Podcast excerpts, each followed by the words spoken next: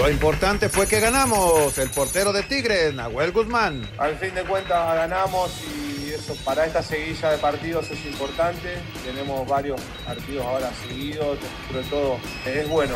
El técnico de Tijuana, Pablo Guedes, luchamos hasta el final. No bajamos los brazos nunca, no perdimos la forma nunca, siempre seguimos intentando jugando.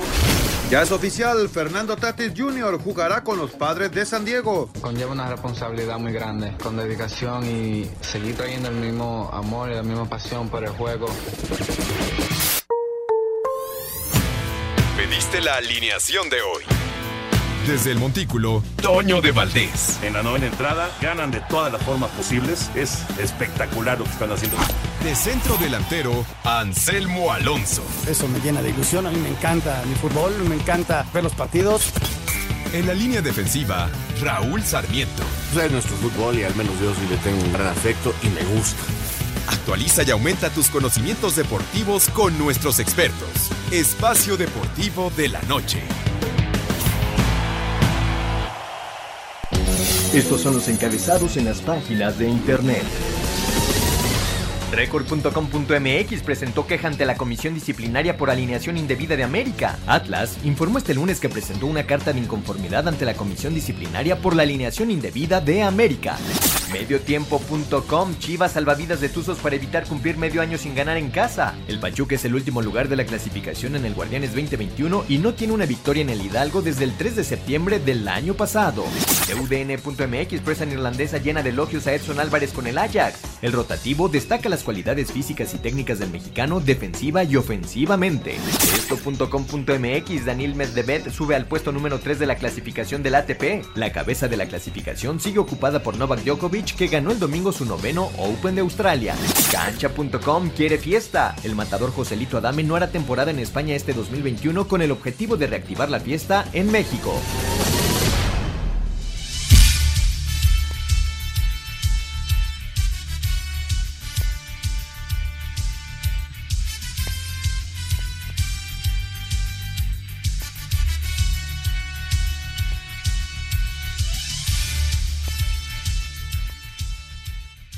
Amigos, ¿cómo están? Bienvenidos Espacio Deportivo de Grupo Asir para toda la República Mexicana. Hoy es lunes, arrancamos semana.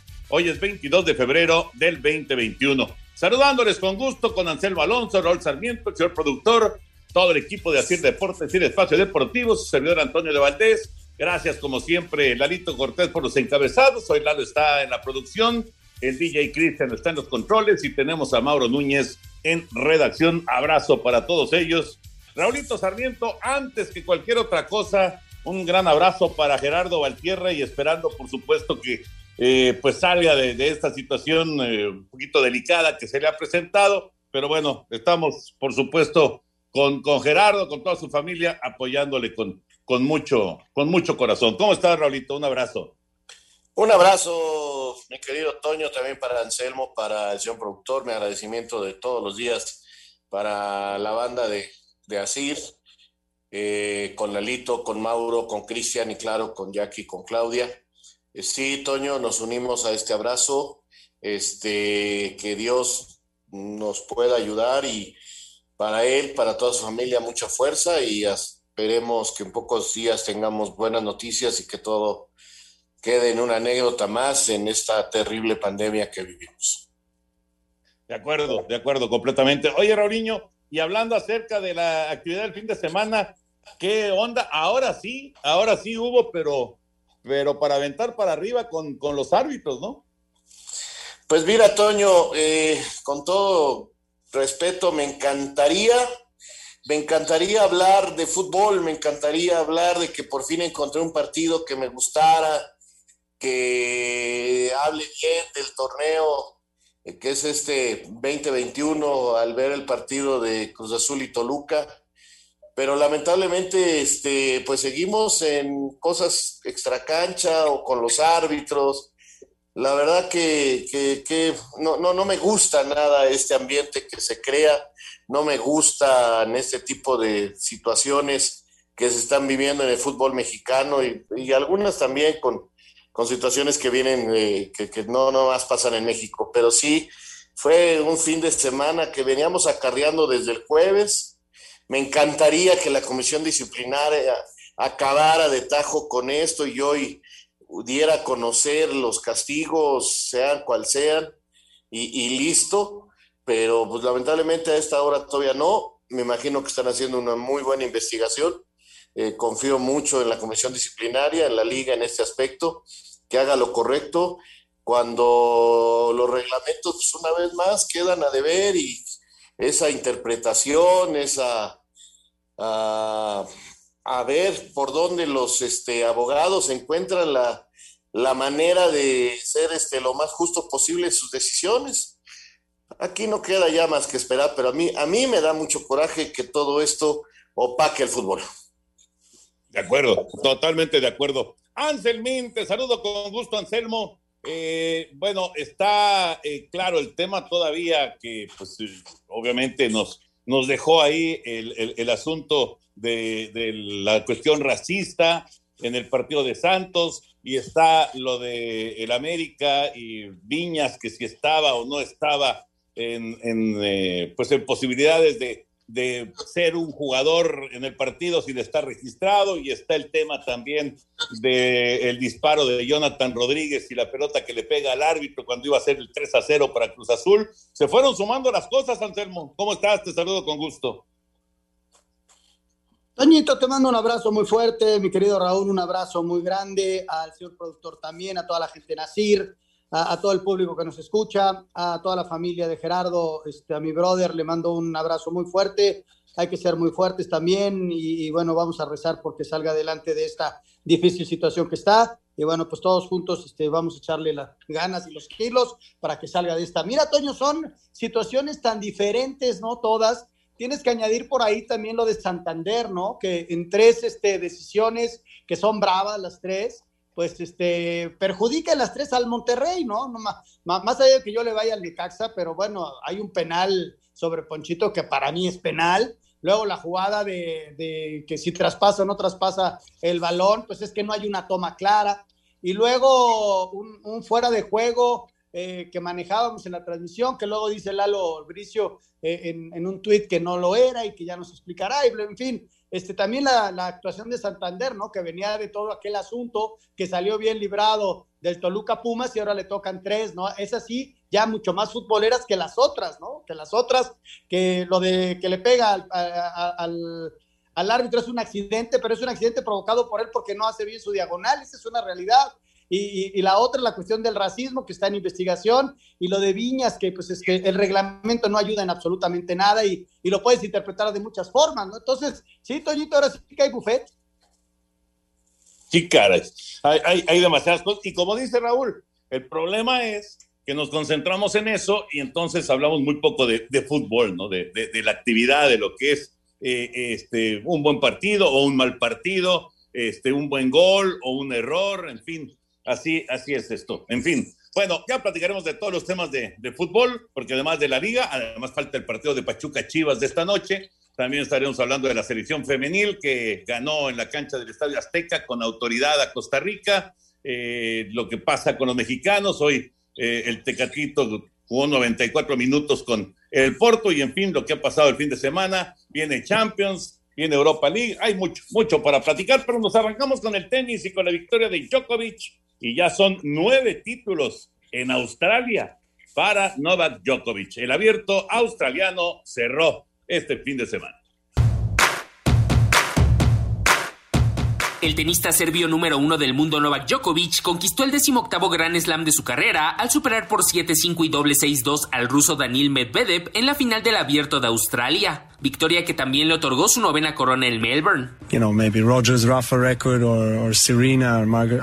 Cada uno tiene su propio viaje y su propia forma de hacer historia. Roger, Rafa, Serena, Margaret ya han hecho historia y han dejado una gran marca en nuestro deporte. Estoy tratando de construir eso y desarrollarlo yo mismo de una manera auténtica, única. Si pienso en ganar más slams y batir récords, por supuesto.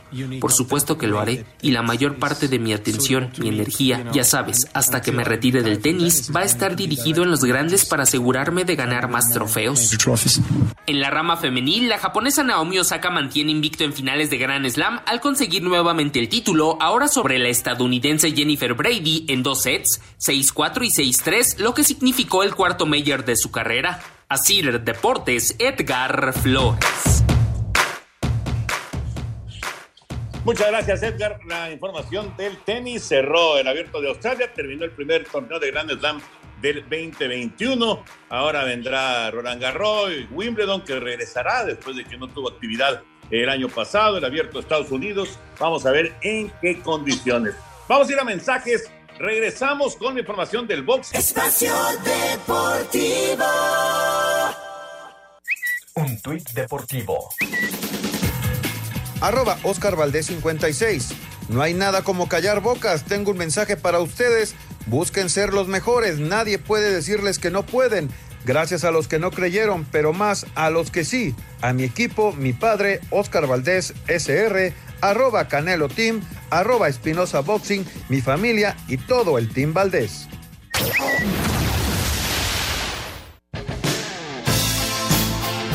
Con un zurdazo cuando el reloj estaba por expirar en el décimo asalto, Oscar Valdés noqueó al alacrán Berchelt para arrebatarle el cetro superpluma del CMB. Es la pelea más difícil de mi vida y a la vez es de las peleas más fáciles que he tenido, porque entrenamos muy duro, nos enfocamos físicamente, mentalmente para esta posición y pues como, como lo digo, le, agradezco a toda esa gente eh, que no creyó en mí porque a fin de cuentas eso fue una motivación para mí para seguir entrenando y, tapar bocas. A pesar de mantener el invicto y conseguir por fin el cinturón verde, Oscar asegura que todavía le falta mucho para codearse con los grandes del boxeo mexicano. No quiero igualarme porque ellos son grandes campeones, yo crecí viéndolos y los admiro mucho, entonces, pero vamos en un buen paso y vamos al camino correcto en llegar a estar en esa lista como la acabas de mencionar. Para Sir Deportes, Axel Tomán.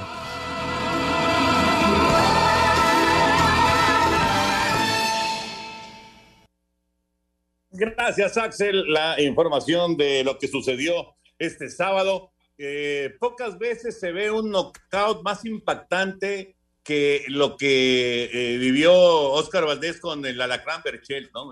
Impacto que conecta y, luego la manera de caer de Berchelt, de no moverse durante varios minutos, fue realmente impresionante, ¿no? Impresionante. Y bueno, pues Oscar Valdés eh, me parece que pues ha dado un paso importantísimo en su carrera, ¿no? Muy importante, Toño. Ha dado una demostración muy agradable. Eh, un tipo que muchos decían que era más defensivo, eh, simplemente es un gran boxeador. No me gusta recordar, pero yo les decía que era mi favorito. Me parece que tiene una gran esquina, la misma que el Canelo, este equipo que está trabajando también, y que me da gusto por también eh, en este aspecto, porque México siempre ha tenido grandes hombres en la esquina de los boxeadores, desde los tiempos muy lejanos, aquellos de Lupe Sánchez, del Cuyo Hernández. Luego vinieron eh, Beristain y otros que, que le han dado gran oportunidad al boxeo mexicano. Entonces, eh, qué bueno que se dio esto. Este muchacho fue un knockout impresionante y hay que felicitarlo y seguir muy de cerca lo que venga en su carrera. No es un chaval, ¿eh? Me, comentaban que tenía 30 años, pero este, creo que todavía tiene varios años para dar muchas alegrías en el boxeo. Es, fue un muy buen combate, Toño. triunfó un hombre que se preparó a fondo, ya lo explicaba él perfectamente. Y además un grupo de trabajo que está teniendo muchos triunfos, ¿no? Vamos a ver cómo le va Andy Ruiz, que fue el último en acercarse con ellos, está trabajando, veía yo algunas fotos de Andy Ruiz mucho más esbelto, no va a ser flaco nunca porque es un tipo robusto, pero sí tenía, tenía menos grasa y está trabajando muy fuerte. Y creo que pronto lo vamos a ver arriba de los encordados. Y se acercó a este grupo de trabajo que ya comentaban ustedes y ojalá pueda tener buenos resultados. La siguiente, Toño, el sábado, la pelea del Canelo contra Gildrin, y parece que vienen cuatro peleas en este año para el Canelo. ¿eh? Sí, ese es el plan, exactamente. Ese es el plan que tiene Saúl. Vamos a ver cómo se van desarrollando cada una de estas peleas. Por lo pronto, la del, la del próximo sábado. Ya estaremos en esta semana hablando de la pelea del Canelo Álvarez. Dejamos el tema de otros deportes, vámonos con el fútbol. Eh, le damos una vuelta a todo lo que ha sido la jornada 7. Falta el Pachuca contra Chivas de esta noche, pero bueno, lo que se ha vivido en la jornada 7 del Guardianes 2021. La jornada 7 trajo de todo y le dejó mucho trabajo a la comisión disciplinaria. Todo comenzó el jueves en San Luis, donde con un gol de Nicolás Ibáñez, el Atlético venció 1 por 0 a Santos. Sin embargo, la nota se dio en la recta final del partido cuando Félix Torres aventó un balonero para quitarle la pelota y apresurar el reinicio del juego, lo que provocó su expulsión y supuestamente Germán Berteramen le habría expresado insultos raciales. Esto dijo el ecuatoriano al término del juego. Por unas palabras que me dolieron demasiado, me siento golpeado en este momento y me da mucha tristeza que, que estés pasando esto en el fútbol, ¿sabes? Eh, lo que pasó el día de hoy no, no, puede, no puede seguir pasando y me siento afectado, me siento muy triste y me siento identificado como negro y, amo mi color. La disciplinaria inició una investigación y determinará si se sancionará al jugador del San Luis. Para el viernes, el Necaxa ahora le tocó robarle el triunfo a Monterrey y con un gol de Martín Barragán empataron a uno con Rayados. En Juárez, Darío Lescano consiguió el tanto que le dio el triunfo a los Bravos 1 por 0 sobre Mazatlán, con lo que los fronterizos salieron de momento de los últimos tres lugares de la porcentual, mandando a los bombarderos al puesto 16. Para el sábado, Oscar Macías estuvo a punto de costarle puntos a Cruz Azul al bloquear un tiro a gol del cabecita. Afortunadamente para el silbante, la máquina venció 3 por 2 al Toluca para hilvanar así su quinto triunfo consecutivo. Más tarde, América con un hombre de más desde gran parte del primer tiempo apenas venció 2 por 0 al Atlas. Sin embargo, la nota la dio Federico Viña sin jugar, pues alguien omitió poner el nombre del delantero en la lista de suplentes y luego de que realizara el calentamiento y se sentara en la banca durante el primer tiempo, lo mandaron al palco tratando de evitar una alineación indebida. Sin embargo, al término del partido, el técnico de los rojinegros, Diego Coca, expresó su postura hacia una sanción en contra del rival. Surgió el tema de Viña, que no estaba en la planilla, pero sí estaba haciendo la entrada en calor, entonces nos pareció muy raro. Y bueno, esperemos que la liga interceda y haga lo que tenga que hacer. Las águilas podrían perder los puntos en la mesa, sin embargo, la disciplinaria anunció que harían una investigación, pero sobre los artículos referentes a omisiones arbitrales y no sobre el artículo 48 de alineaciones indebidas, por lo que una sanción sería para el cuerpo de árbitros y no contra el América. Ya el domingo los Pumas siguen sin caminar y León los venció 1 por 0 en CU. En la corregidora con gol vía penal, Puebla le sacó el empate a 1 al Querétaro, mientras que los Tigres ahora sí volvieron del Mundial de Clubes y vencieron 3 por 2 a Tijuana, que metió sus dos goles en la compensación. La jornada cerrará este lunes con unos Tuzos buscando su primer triunfo ante unas Chivas que apenas van por su segunda victoria. Para Sir Deportes, Axel Tomán.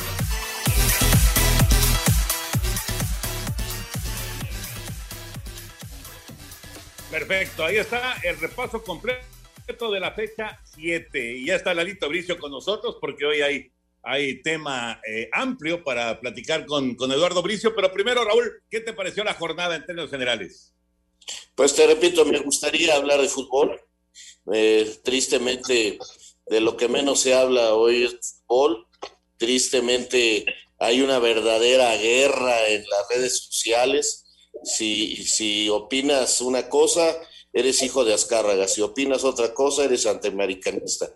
No hay un análisis profundo. Si, hay, si Messi tira un penalti en dos toques, es maravilloso. Si lo hacen dos mexicanos, es una burla. Si un árbitro se mete en el camino de la pelota, son árbitros mal trabajados y no hay críticas para el que falló el gol. ¿Por qué? Pues porque lamentablemente hoy de todo, de todo hacemos problemas y me incluyo, ¿eh? no me estoy saliendo de, de, como parte de los medios de comunicación. Entonces, hoy lo que hay que destacar, ah, tenemos líder general y todo el mundo dice que juega mal. Este, caramba, pues tiene 16 puntos, 16 puntos jugando mal. Este, que no juegue bonito es otra cosa, que no juegue agradable es otra cosa, pero yo no he conocido un equipo que logre hilvanar eh, partidos y sumar 16 puntos en siete jornadas jugando mal, o sea, juega mal el Atlas, juega mal el Atlas que, que, los mejores delanteros eran los defensas del América, que fueron los que más pusieron en problemas a, a Memo Ochoa, esos juegan mal, o, Pumas que está jugando mal, pero no el líder general, pero te, te, te, repito, hoy en día, tristemente, y eso es lo que no me tiene muy, muy contento que digamos, eh, es más importante la grilla, es más importante eh, buscarle este, cinco patas a un león que, que el fútbol, y eso me da coraje porque hubo un muy buen partido, por fin tuvimos un buen partido que fue el Toluca el Toluca Cruz Azul, que en lugar de analizar que Cruz Azul ya tiene varias formas de defenderse, que ataca bien, que Paul Fernández es otro jugador el que habíamos visto, que en dos partidos lleva dos goles, que, que inclusive eh, ya no se defiende nada más con línea de cinco, sino que ha cambiado en diferentes momentos su esquema. Lo que nos importa es ver quién tuvo la culpa, si Romo o, el árbitro en esa jugada que fallaron.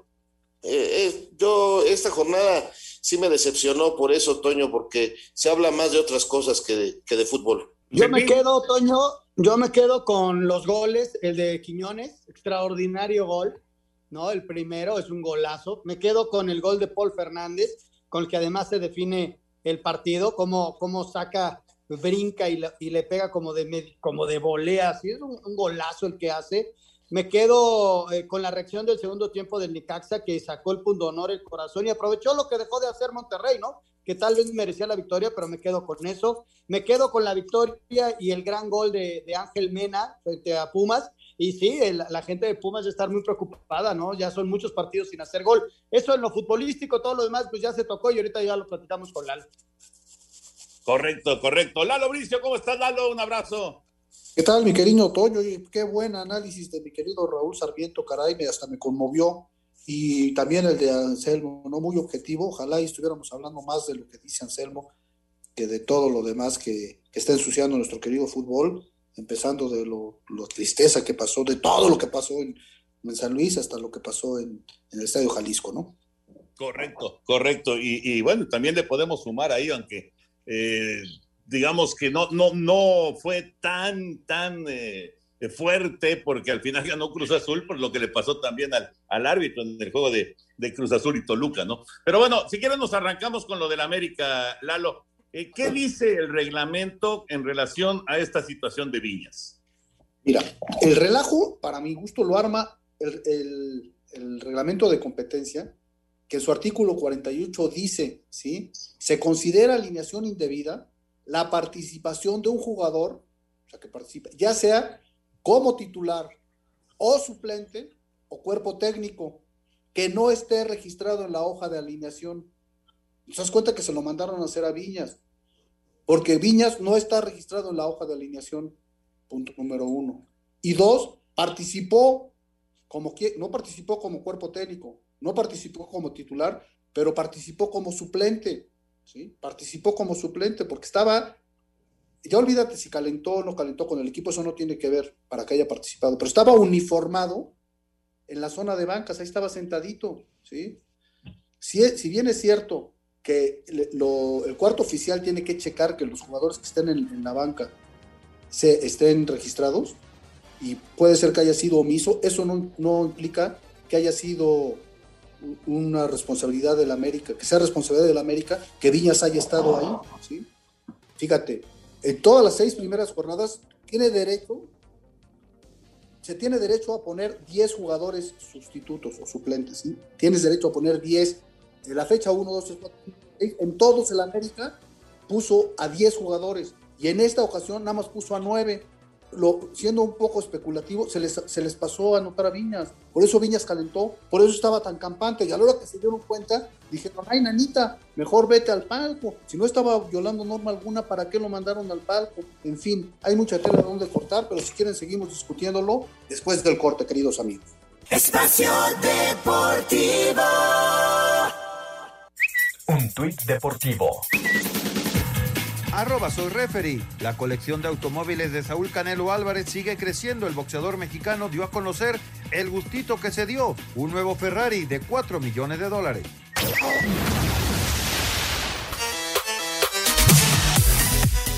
Luego de que el Atlas presentara oficialmente ante la comisión disciplinaria una carta de inconformidad por la supuesta alineación indebida del delantero uruguayo Federico Viñas por parte del América, será dicha comisión quien tome una decisión en las próximas horas. El atacante Charrúa, quien no apareció registrado en la hoja de alineación, estuvo en el calentamiento del equipo previo al juego ante los rojinegros en la cancha del Estadio Jalisco, incluso apareció en la zona de suplentes, aunque posteriormente fue enviado a un palco del estadio al término del juego. Esto comentaba el técnico de las Águilas, Santiago Solari, Federico no ha estado en la alineación y no ha, y no ha participado del partido. Es todo lo que te voy a comentar. Así, Deportes Gabriel Ayala. Gracias, Gabriel. Ahí está eh, lo que se habla acerca de esta situación de Viñas. Entonces, Lalito, eh, quedamos en que la, digamos que la alineación indebida no tiene nada que ver con que esté jugando el partido. También los que están en, en banca, si no aparecen, puede ser alineación indebida. Yo digo que sí, porque mira, en otros artículos, la, la, ese mismo reglamento, por ejemplo, dice, eh, es, es obligación del equipo subir a la página de la federación la lista de jugadores titulares y suplentes. O sea, le da el tratamiento de suplentes a todos los que están en la banca, a los 10 que están en la banca, no solamente a los que ingresan. Fíjate, mire, todo empieza también desde que la, la regla habla de, sustitutos y, y, el reglamento habla de suplentes, o sea, que ya estamos empleando términos distintos, ¿no? Entonces, en ningún momento se aclara que, que tiene que jugar ahora. Vamos a suponer que sí solamente se tipifica el hecho de participar con jugar, ¿no? Vamos a admitir que así es. Bueno, en el mismo reglamento habla del cuerpo técnico. Dice, como titular, suplente o cuerpo técnico. Participar como suplente, titular o cuerpo técnico. Entonces, explíquenme cómo un cuerpo técnico demuestra que participó si no jugó. O sea, en el mismo reglamento están incluidos titulares, suplentes y cuerpo técnico. O sea, el que dice que para participar necesita haber jugado, entonces dime cómo demuestras que participó el cuerpo técnico, ¿no? Por poner por poner un ejemplo, mira, yo deportivamente, si fuera el Atlas, diría, ya nos ganaron y punto, como hombrecitos nos vamos y perdimos. Yo, yo, yo, Lalo Bricio, con mi formación y mi manera de ser. Ahora, el Atlas, no, pues caray, pues tiene derecho porque, porque hay, hay un reglamento de por medio. Ahora, otra cosa que me brinca es que las alineaciones indebidas, según el reglamento, el artículo 50, te persiguen de oficio por parte de la comisión disciplinaria y la comisión disciplinaria empezaron de habladores y ya le estaban dando carpetazo, saliéndose por la tangente, volviendo el chivo expiatorio de este problemón al cuarto oficial. Entonces el Atlas dijo, no, la tienes que perseguir de oficio, pero en lo que la persigues o no de oficio, presenta una protesta. O sea, lo, lo que enturbia un poco más la actuación de la, de la comisión disciplinaria de no ser clara, diáfana y, cumplir con, con, con, lo que está establecido en los estatutos, ¿no? Entonces, pues este asunto está, está muy bravo, ¿no? Sí, está muy bravo. Yo la verdad, este, encuentro, pues como dice Lalo, muchas cosas raras.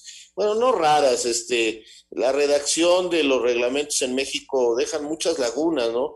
Eh, ya explicó perfectamente Lalo. Yo también creo que una falta administrativa como la que al, ocurrió, porque hay un, hay un error de alguien, definitivamente, creo que parte del error del América o de decirle del que hizo la alineación o, o decirle a Viñas, no vas, porque Viñas calentó la idea de que Viñas saliera a la banca, eso está claro.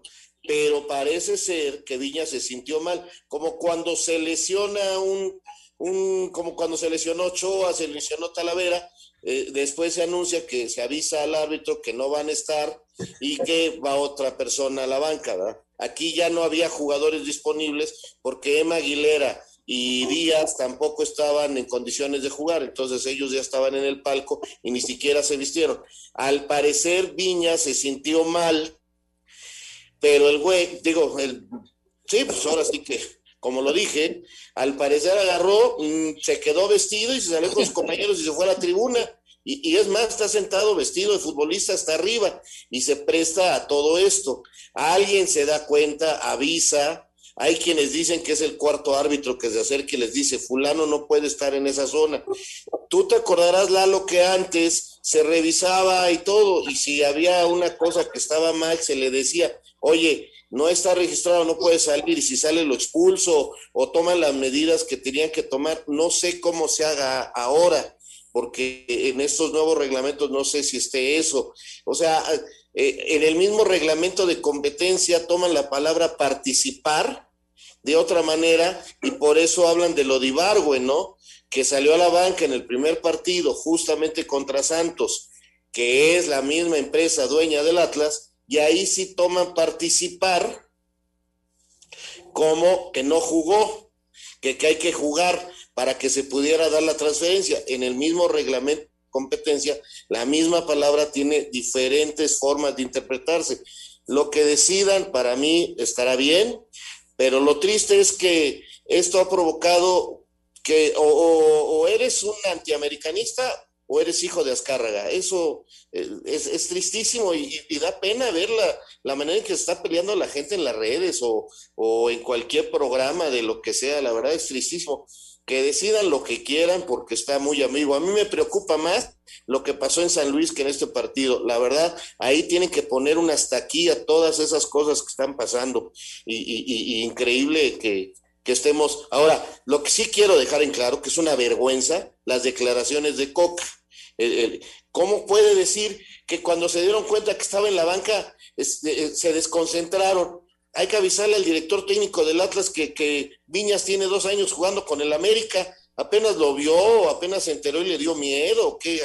O sea, con que diga él, tenemos derecho a protestar por reglamento, está bien, pero que no busque pretexto que porque lo vio calentar. O sea, por favor. ¿Sabes qué? Que dio, vio la oportunidad de ganar esos tres puntos, es la verdad. Con todo esto que ya explicaron ustedes, y que, que la comisión disciplinaria, Lalo, tiene, pues ahora sí que la, pues como una papa muy caliente, ¿no? Porque más allá de lo que digan las redes sociales, tienes que irte al reglamento y el, y, y el reglamento, ya lo explicaron perfectamente, tiene como varias aristas. Y bueno, vamos a ver qué decisión toman. Yo creo, Toño, que el problema más serio que tuvimos, más allá de esta alineación, fue la cuestión del racismo del, del jueves pasado. No, estoy de acuerdo, estoy de acuerdo. A mí me parece que es mucho, pero mucho más serio el asunto del racismo. Eso es indiscutible. Y también tendrán que eh, pues, llegar a, un, a, una determinación de si descubrieron algo, si, si fue una, una realidad, este, porque pues ya salieron los de San Luis también a decir que, que no, que era simplemente tratar de, este, de tapar este, que, que, que le estaban ganando el partido y demás, en fin y evitar que haya sanción para Torres. Pero bueno, eh, también obviamente tiene que haber una, una definición al respecto. ¿Algo más sobre este tema, Lalo? Este, ¿Cuánto tiempo tardan en decidir? ¿Cómo, cómo lo ves? yo pienso que no es un asunto menor, porque es el primer gran desafío, haciendo un lado, por supuesto, lo del racismo que me parece gravísimo, pero vamos a suponer que este es el primer gran reto que tiene la administración de Michael Arriola, ¿no? Entonces él llegó muy salibudo, dicho esto de forma coloquial y con respeto, diciendo que, ya habían encontrado a la gallina de los huevos de oro, entonces a ver si es cierto, ¿no? A ver si sí van a aplicar los reglamentos, van a dar una explicación convincente o va a ser pan con lo mismo, ¿no? Nos van a decir que, veamos el, bosque y no veamos el árbol o alguna de esas salidas elegantes que, que han ocurrido en el pasado, ¿no? Yo quiero que den una explicación fundamentada. A mí no me queda ni lo de hijo de Azcárraga, ni lo de antiamericanista, ni americanista. Yo, la verdad, yo estoy analizando lo que dice la letra, a la letra la, regla, y tratando de, de con, con, la regla y dando mi opinión lo más sensata posible. ¿no? no me interesa que le quiten los tres puntos a la América, pero me, parece que, que, ese reglamento, al menos como está redactado, es claro y debían de, de perder los tres puntos y el partido tres goles por cero. Esa es mi opinión, lo más sensata posible. Correcto, correcto. Ahora, lo que pasa en el partido de Cruz Azul en contra de, Toluca, esta, esta pues, jugada tan desafortunada para el árbitro, eh, que, tapa el disparo de, Jonathan después de la falla increíble de, Romo, que era el 3 a 0 para Cruz Azul. Eh, eh, el reglamento ahí sí es muy claro, ¿no? Bote a tierra y es para el arquero de, en este caso, el Toluca, ¿no? Sí, por supuesto. Ahí pues fue un error. Del, el árbitro no eh, debe ser muy cauto cuando ingresa al área. Tiene que entrar con mucha cautela. Tiene que ser muy cauto cuando rompe su diagonal. Aquí entró el, área, rompió la diagonal y le pegó el balón y evitó un gol. Es una situación gravísima para el árbitro. Independientemente del error balompédico que cometió Romo, que también me parece imperdonable, bueno, no podemos justificar al árbitro. Eh, cometió un error que fue al marcador. Afortunadamente Dios, Dios es árbitro y la máquina se levantó con el triunfo y eso minimizó un poco el error que ahí queda para la historia, ¿no? El gol, el error de, Macías y pues caray, es lamentable que esto, que esto haya ocurrido y sí, efectivamente el balón se le debe otorgar al, portero en un balón a tierra y la renovación fue correcta. Raúl Anselmo. No, no tengo nada que decir yo de esa jugada, está clara, ya lo había comentado, lo dice Lalo perfecto, francamente no le veo ningún problema a esa acción. Yo hablaría más de, del partido de Necaxa Monterrey. Me gustaría conocer la opinión de Lalo. A en el, partido de Necaxa Monterrey hay tres situaciones. Una de ellas hay un probable penal sobre Ponchito, que en mi opinión tal vez lo debía haber revisado el VAR. Después hay una, una jugada en la que eh, le pega el balón en la raya. En mi opinión, no hay evidencia de que el balón haya entrado completamente, haya traspasado la, la, raya de gol y sería irracional dar un gol de esos con tan poca evidencia. y después señalan que, que el gol del Necaxa es en fuera de juego. No, no es en fuera de juego por ningún motivo. Miren, el primer pase, el jugador que está en fuera de juego ni siquiera tiene oportunidad de jugar la pelota, ni interfiere contra un adversario, ni interfiere en la jugada, ni saca, no pasa nada. Entonces ya la peina o el primer jugador del, del Necaxa y ya se convierte en otra jugada. Se empieza a juzgar la segunda jugada y ya en la segunda jugada no hay nadie en fuera de juego. Entonces es irracional que quiera sancionar. Dices, es que sí interviene, sí, pero ya cuando interviene el que estaba en fuera de juego en la primera jugada, ya en la segunda jugada tiene derecho a intervenir, si no es que ya no puede intervenir para nada en el partido. Si en el primer toque hay un jugador, quizá hay un jugador que está al fondo en posición fuera de juego, quizá. Vamos a admitir que sí está en fuera de juego. El balón ni le va a él, ni interfiere contra un adversario con posibilidades de jugar la pelota, ni saca ventaja. Ahí está en fuera de juego. Estar en posición fuera de juego no es punible. Después la peina el del Necaxa y ahí empezamos de nuevo. Ahí otra vez se reinicia la, el, el, juicio y volvemos a, a ver en, en, la posición de cada uno de los jugadores. Y ahí ya no hay nadie en posición fuera de juego. Por lo tanto, se trata de un gol absolutamente legítimo de. Absolutamente legítimo.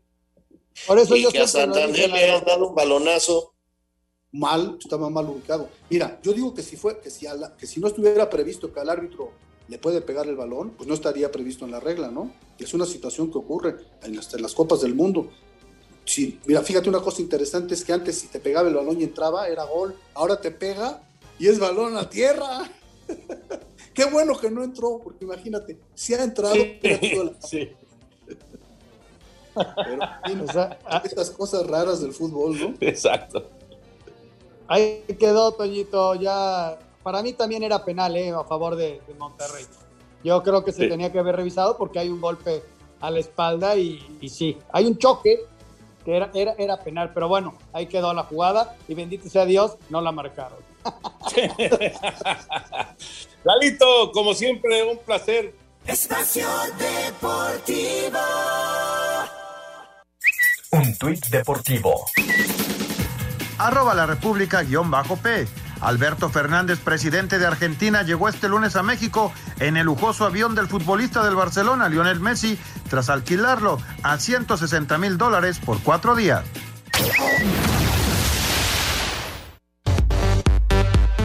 Pachuca le dará el cerrojazo a la jornada 7 este lunes cuando reciba a las Chivas. Luego de perder contra Atlas, la tensión subió a lo más alto en el equipo, al grado que se habló del cese de Paulo Pesolano. Sin embargo, el estratega recibió un voto de confianza más con la esperanza de por fin conseguir un triunfo este torneo, algo que Gustavo Cabral aseguró buscarán como sea. Seguiremos intentándolo y bueno, ojalá que sea el partido contra Chivas, porque no, ojalá que podamos revertir esta situación, que puedan entrar los goles, que podamos mantener la portería cero y conseguir esa victoria tan ansiada que, que queremos. Por su parte, en el rebaño las cosas no están más tranquilas luego de apenas empatar contra Necaxa la semana pasada. Sin embargo, Víctor Manuel Bucetich no cree que su puesto esté en riesgo este lunes. Se piensa, se dice, se comenta. Habría que ver quién lo dice, quién, quién lo piensa y quién lo comenta. O sea, esto al menos para nosotros no tiene ningún sentido. Yo creo que eso hay un diálogo constante con nuestra directiva, con los jugadores y el día a día que, se, que vivimos nosotros dentro del terreno, pues vemos totalmente una respuesta muy positiva. Para Sir Deportes, Axel Tomán.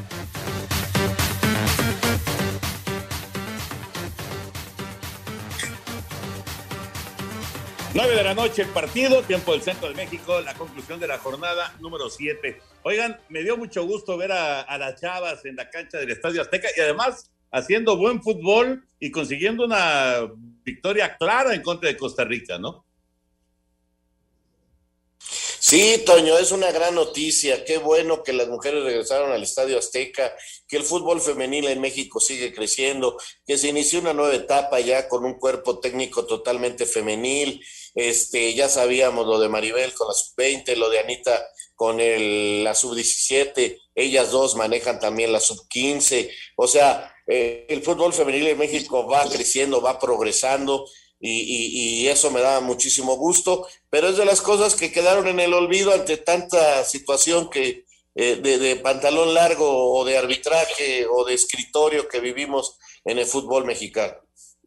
Ah, pero además jugaron bien, Toño, como bien dices, ¿no? Tuvieron un muy buen primer tiempo. El golazo de Katy Martínez ahí queda. Esta muchacha fue la goleadora de la temporada pasada, juega para Tigres y está creciendo el equipo, ¿no? Está creciendo eh, tienen una nueva estructura en la femenil, sus objetivos son muy claros, regresar a una Copa del Mundo y bueno, este, empezó ya el trabajo de Mónica Vergara y, mucha suerte, mañana vuelven a jugar, Toño, este no lo van a televisar ni nada de eso, va a ser ahí en el, eh, en el, en el CAR, ahí van a jugar el segundo partido. Vamos con el reporte de esta victoria mexicana de 3 por 1 en la cancha del Estadio Azteca. Let's go, girls. Con goles de Rebeca Bernal, Katy Martínez y Stephanie Mayor, la selección mexicana de fútbol femenil derrotó 3 a 1 a su similar de Costa Rica en partido amistoso llevado a cabo este sábado en el Azteca, escenario donde no jugaba desde hace casi 14 años y que marcó el debut de Mónica Vergara al frente de este representativo nacional. Aquí sus palabras. Debutar como DT en mi país es un sueño gracias al trabajo de muchísimas personas que lograron que se abriera este espacio. ¿Y cómo salgo? Muy, muy contenta con todas las jugadoras que tuve la oportunidad de poder ver en la cancha porque hicieron lo que se trabajó en la semana y evidentemente el trabajo de equipo es lo más fuerte. Muy motivada para seguir creciendo con mucha ambición porque también veo las cosas que tenemos que seguir mejorando. Este martes a la una de la tarde, en el Centro de Alto Rendimiento de la Federación, ambas selecciones sostendrán su segundo y último partido amistoso. Asir Deportes Gabriel Ayala. Gracias, Gabriel, la información. Y nos da tiempo de escuchar mexicanos en el extranjero, la actividad del fin de semana. Venga, Lalito. Esta fue la actividad de los futbolistas mexicanos en el extranjero. En España, Betis derrotó a Getafe 1 a 0. Andrés Guardado jugó 79 minutos y Diego Lainez se quedó en la banca. Escuchamos a Guardado. Creo que en ese sentido, eh, en términos generales, el equipo está dando un saltito de calidad, pero bueno, como lo he dicho desde siempre, hay que seguir con esta humildad, saber que, que si bien estamos siendo protagonistas con la pelota, estamos creo que siendo muy finos en la salida de pelota, hay que también matar arriba, que al final esto se trata de goles y hay que hacerlos. Levante derrotó 2 a 0 al Atlético de Madrid. Héctor Herrera no fue convocado. Valencia le ganó 2 a 0 al Celta. Néstor Araujo fue titular. En Bélgica, el Zulte Barenhem venció 3 a 2 al Estándar de Lieja. Omar Gobea salió de cambio al 90. El Genk perdió con el Bershot 2 a 1. Gerardo Arteaga jugó todo el encuentro. En Holanda, Eric Gutiérrez regresó a la titularidad en el triunfo del PSV Eindhoven sobre el Vitesse de 3 a 1. Ajax se impuso 4 a 2 al Esparta de Rotterdam. Edson Álvarez salió de cambio al 75. En Portugal, el Porto venció 2 a 1 al Marítimo. Jesús Corona salió de cambio al 94. El resto de los mexicanos sin actividad. Para Sir Deportes, Memo García. Gracias, Memito. 250 partidos de guardado es eh, de destacarse, Raúl Anselmo. Sí, cómo no, Toño, una eh, carrera extraordinaria, la de este gran jugador mexicano surgido de los rojinegros del Atlas. La verdad, lo de Guardado es impresionante. Y, y además el Betis, ahí va, ahí va, se está metiendo ya, está cerca de la zona de Europa en un torneo español que pues el Atlético parece que, que no quiere este, tener mucha ventaja, el Barcelona no levanta la cara y el Madrid sufriendo, ahí va. Vamos a una pausa y regresamos. Espacio Deportivo. Un tuit deportivo. Arroba la afición. ¡Qué ofertón! Equipos de Croacia acuerdan traspaso de jugador a cambio de tres porterías.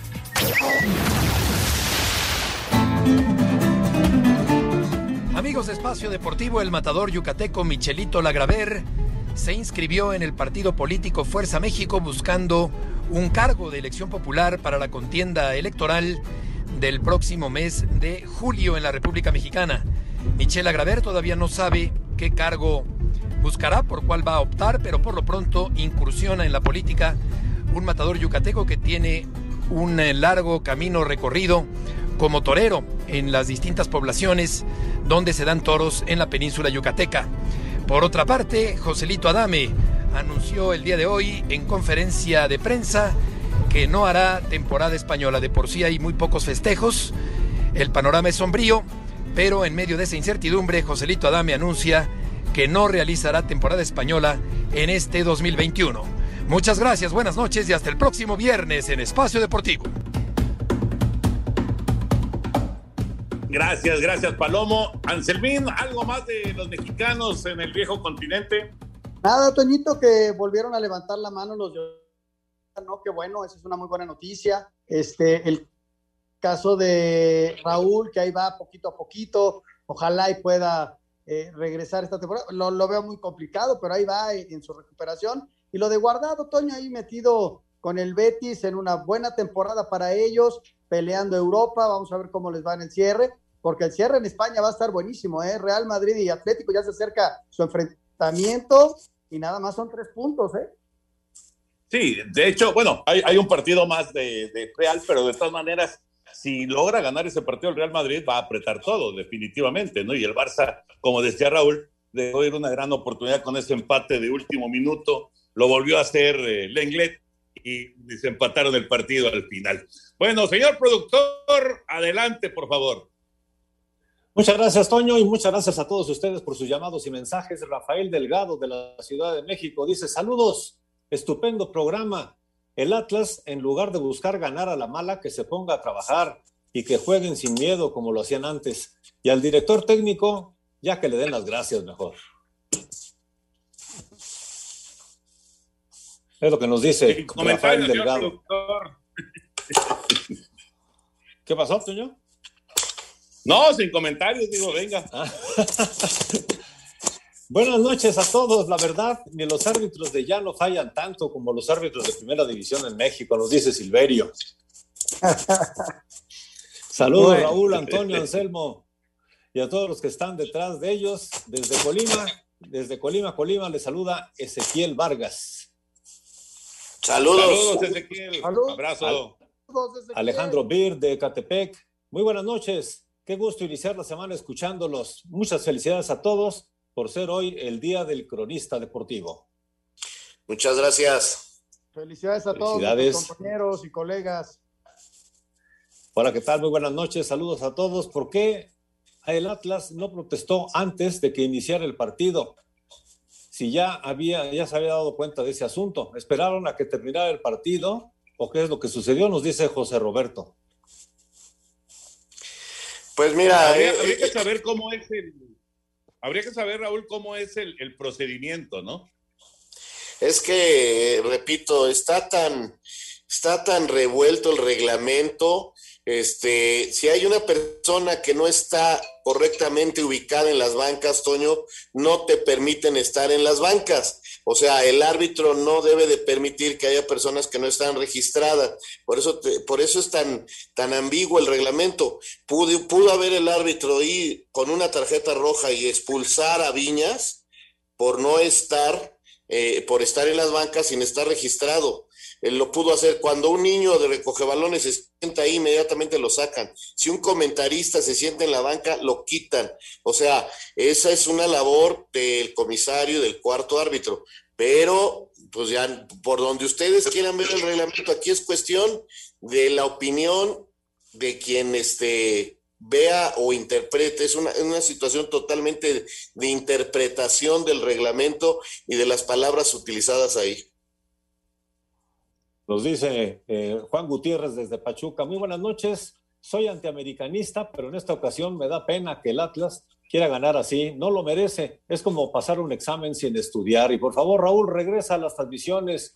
Ahí sí eres muy imparcial, eres profesional y te mando muchos saludos. Dios nos bendiga. Muchas gracias. O nada más que, que me inviten. buenas noches. Soy Alejandro de Minatitlán, Veracruz, en referencia al partido del Atlas contra el América, que el Atlas no busque ganar en la mesa lo que no pudo ganar en la cancha. Sergio Meraz, saludos desde Culiacán, Sinaloa. La ejecución de Córdoba es magistral en el penal. Se ocupa, eh, se ocupa valor para realizar este tipo de jugadas, porque donde lo hubiera fallado, la crítica hubiera sido muy dura. Ya sí. ni opinamos de eso, fíjate. Sí, es cierto, es cierto. Así es. Señores, se nos acaba el tiempo. Que tengan una excelente semana. Buenas noches, Anselmo. Buenas noches, Hasta Raúl. Jorge, buenas noches.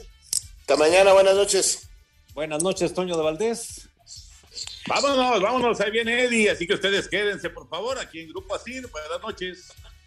Muy buenas noches. Arriba la Exacto. Espacio Deportivo.